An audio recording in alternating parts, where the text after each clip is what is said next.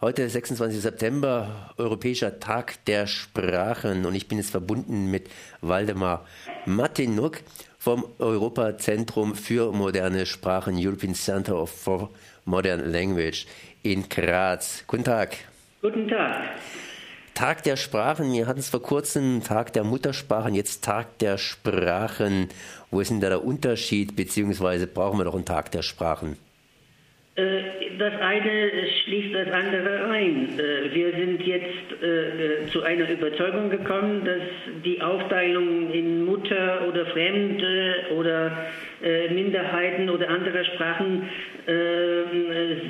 vielleicht sinnvoll ist, aber im Grunde genommen geht es ja um die Menschen und ihre sprachliche Fähigkeit und die kann äh, in die oder soll in die unterschiedlichen Richtungen gehen. Manchmal äh, äh, manche Sprachen, die in einem Repertoire eines einzelnen Menschen zu finden sind, würden wir als Muttersprachen bezeichnen.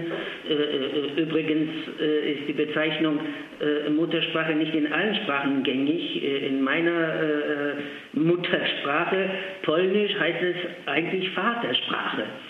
Äh, äh, die, die, die erste, die man, die man äh, lernt. Also Muttersprachen, Vatersprachen, Fremdsprachen, Minderheitensprachen, Regionalsprachen, allerlei Sprachen. Es geht aber, wie gesagt, darum, dass sich die Menschen ihrer natürlichen Fähigkeit, Sprachen zu entwickeln, gut bedienen können. Nun, Ihr Zentrum ist angeschlossen praktisch an den Europarat, das heißt nicht an die Europäische Union, sondern an den Europarat. Was ist denn da der Unterschied? Das sind ja beides große europäische ja, Institutionen. Das stimmt. Äh, die, das Europäische Fremdsprachenzentrum äh, äh, ist mit ihrem Sitz in Graz, ist eine Einrichtung des Europarates, ist ein Teilabkommen, so ist die, die juristische Formel äh, des Europarates. Das heißt, äh, wir haben äh, bei uns äh, Mitgliedstaaten, die sich besonders für äh, Sprachenbildung interessieren und die unsere Arbeit besonders unterstützen. Von den 47 Mitgliedstaaten des Europarates haben wir 33 jetzt als Mitglieder. Äh, was den, Unterschied betrifft, ich nehme an, äh, es äh, ist am besten an den beiden Namen äh, zu sehen. Äh, der Europarat ist eben ein Rat, wo äh, es darum geht, sich ähm, über bestimmte ähm, äh, Probleme auszutauschen und bestimmte Prinzipien zu erarbeiten. Alles zur Unterstützung von Demokratie, Menschen, der Menschenrechte und der Rechtsstaatlichkeit.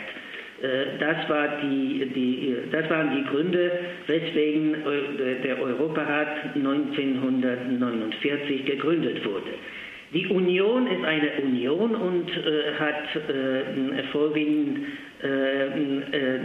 als Ziel eine Gemeinschaft von Staaten zu äh, bilden und zu handhaben, vor allem ausgerichtet auf die wirtschaftliche Zusammenarbeit.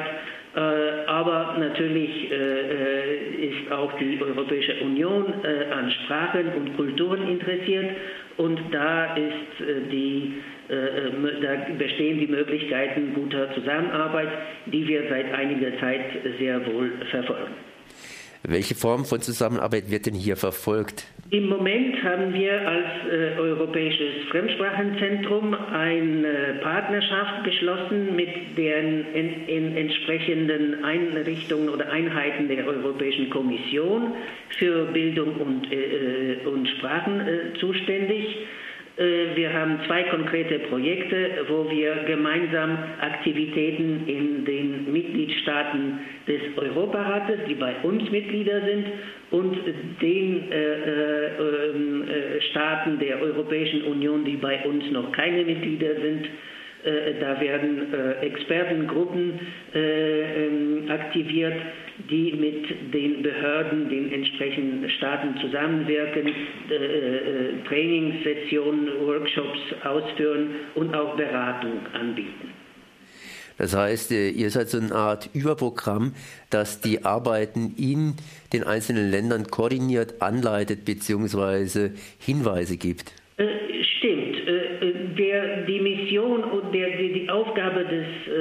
Äh, Fremdsprachenzentrums hier, in Graz ist es, internationale Zusammenarbeit in diesem äh, Bereich zu initiieren, zu koordinieren und zu unterstützen. Und da finden wir auch Verständnis bei unseren äh, Kollegen in der, bei der Europäischen Kommission, dass es wichtig ist, Expertise, Erfahrungen, äh, und auch innovative äh, Instrumente äh, zur Umsetzung von innovativen sprachenpolitischen Prinzipien den Mitgliedstaaten anzubieten. Das tun, wir, das tun wir eben.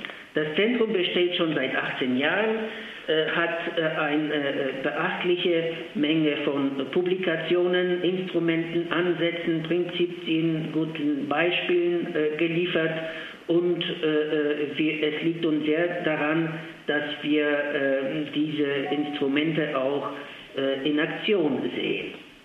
Was sind denn das für Beispiele? Was hat sich denn geändert innerhalb dieser 18 Jahre, beziehungsweise was war davor?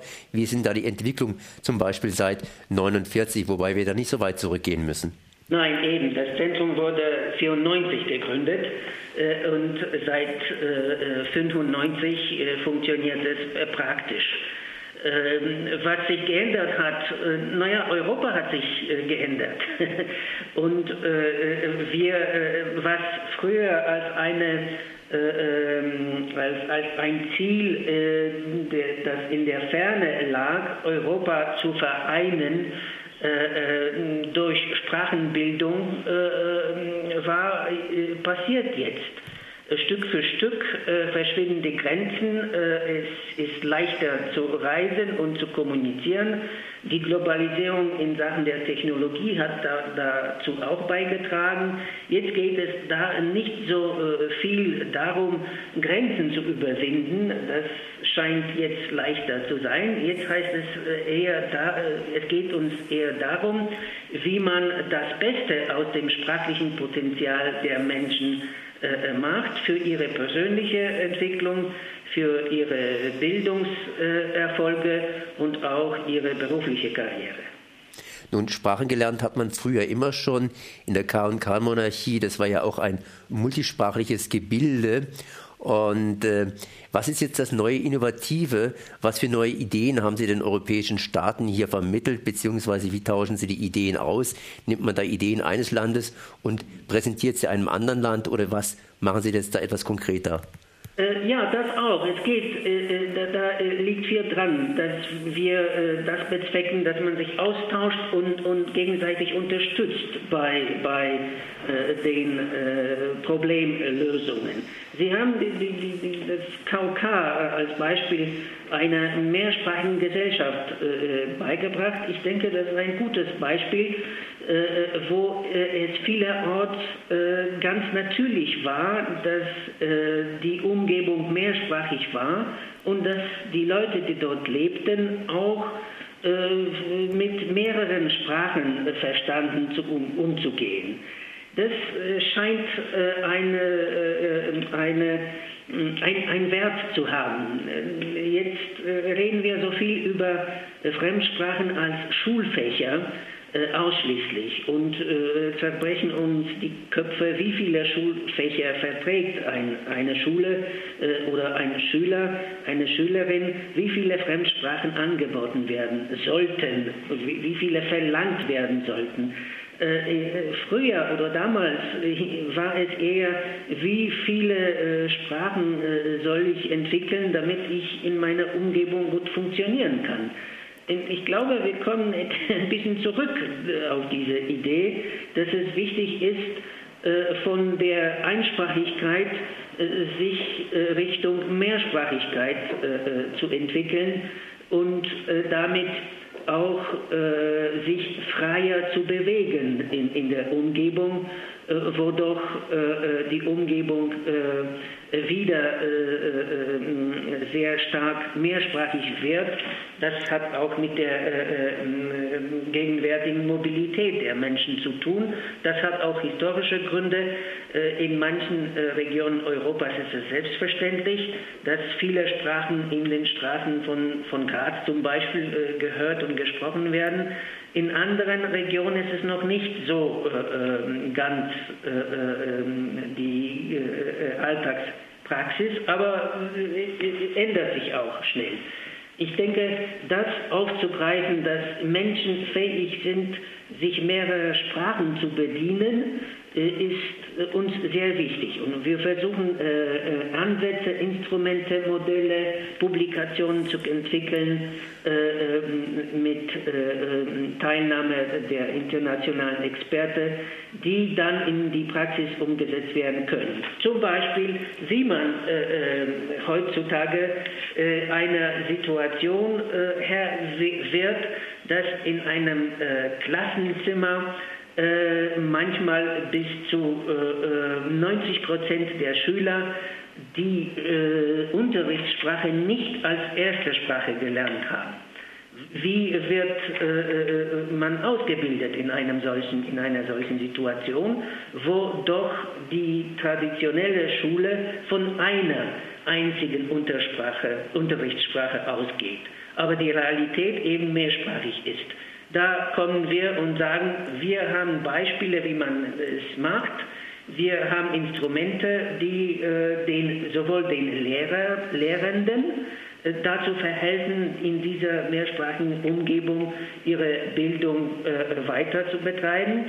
Äh, oder wir sind auch bereit, die Behörden in Regionen oder Mitgliedstaaten äh, dabei zu beraten, wie man es am besten tut weil äh, die Alternative, dass man davon äh, absieht, dass, äh, dass äh, die äh, Gruppe der Lern Lernenden eben mehrsprachig ist und äh, damit vielleicht auch Probleme hat, ausgebildet zu werden, wo die Unterrichtssprache nicht unbedingt ihre erste Sprache ist, ich denke, das ist eine, äh, keine gute Alternative.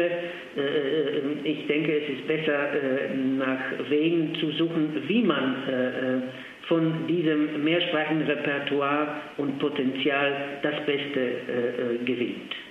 Jetzt haben wir die ganze Zeit über Sprachen geredet. Es gibt natürlich verschiedene Sprachen. Es gibt Amtssprachen, es gibt Regionalsprachen, es gibt natürlich Lautsprachen, es gibt auch Zeichensprachen, sprich Gebärdensprachen. Wie sieht es eigentlich aus mit den Minderheitensprachen oder zum Beispiel Gebärdensprachen? Gehören die auch zu Ihrem Repertoire?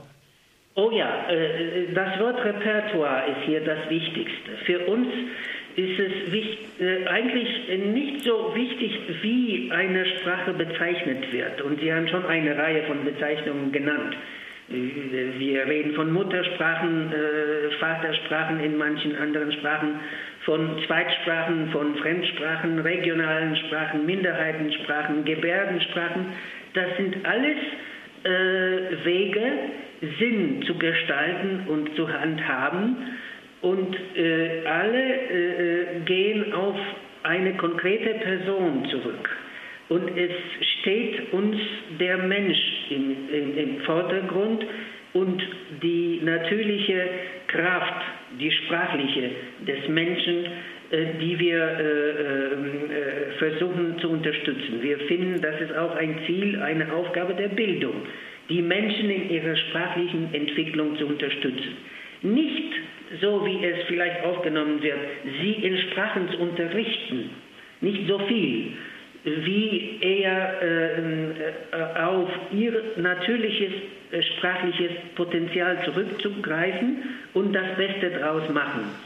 Äh, es ist wichtig, dass, äh, sich das, dass das erfolgreich abläuft, weil sonst ähm, können wir von keinem wirklichen äh, Bildungserfolg reden. Sonst kommt es zu Ausgrenzungen, zu Problemen, die eben sprachlich bedingt sind, aber als solche nicht erkannt werden. Ja, wir haben auch Gebärdensprachen auf dem Programm. Ein Projekt beschäftigt sich damit, wie man die äh, äh, Gebärdensprachen für professionelle äh, Zwecke am besten beschreibt und fördert. Jetzt äh, sind viele Sprachen vom Aussterben bedroht. Äh, es entstehen Hochsprachen, neue Hochsprachen und die Regionalsprachen verschwinden, werden zurückgedrängt. Inwiefern ist Ihr Projekt, inwiefern ist Ihr Zentrum hier als Sprache erhalten zu betrachten oder ist es überhaupt nicht in Ihrem Blickwinkel? Ja und nein. Also dieses, dieses, ähm, die Problematik der Sprachen, die bedroht werden, die hat äh, zwei Aspekte. Der eine hat mit dem, mit dem juristischen Status der Sprachen. Und dafür haben wir am Europarat eine Charta für regionale und Minderheitensprachen. Äh, und ähm, wir versuchen, alle 47 Mitgliedstaaten dazu zu bringen, dass sie die Charta äh, unterschreiben und ratifizieren. Das ist ein mühsamer Prozess weil äh, es vielerorts äh, auch mit den Verfassungen, die in Kraft sind, nicht äh, übereinstimmt, aber wir arbeiten daran. Da geht es darum, die Erhaltung dieser Sprachen juristisch abzusichern. Das ist ein, ein Aspekt. Aber natürlich gibt es auch einen zweiten Aspekt, wie wir Leute, die sich dieser Sprachen bedienen, äh, unterstützen, damit sie sie nicht aufgeben.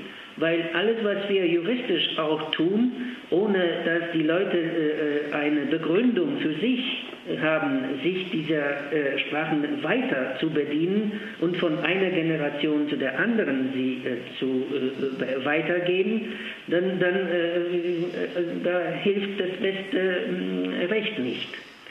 Äh, und da äh, stimmt es mit unserem allgemeinen Ansatz überein, dass wir eben von diesem Potenzial und dem Repertoire, äh, dem sprachlichen, ausgehen.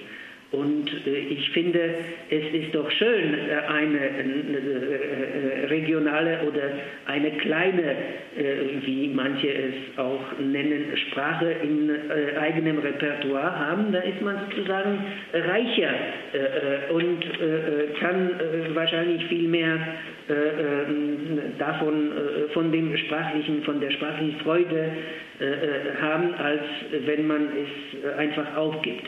Aber wie gesagt, wenn äh, die Leute, die sich dieser Sprachen äh, noch bedienen, die Sprachen aufgeben, äh, dann äh, nutzt äh, äh, nicht viel mehr. So Waldemar Martinjuk vom European Center for Modern Languages in Graz. Ich sage mal danke für dieses Gespräch. Vielen Dank.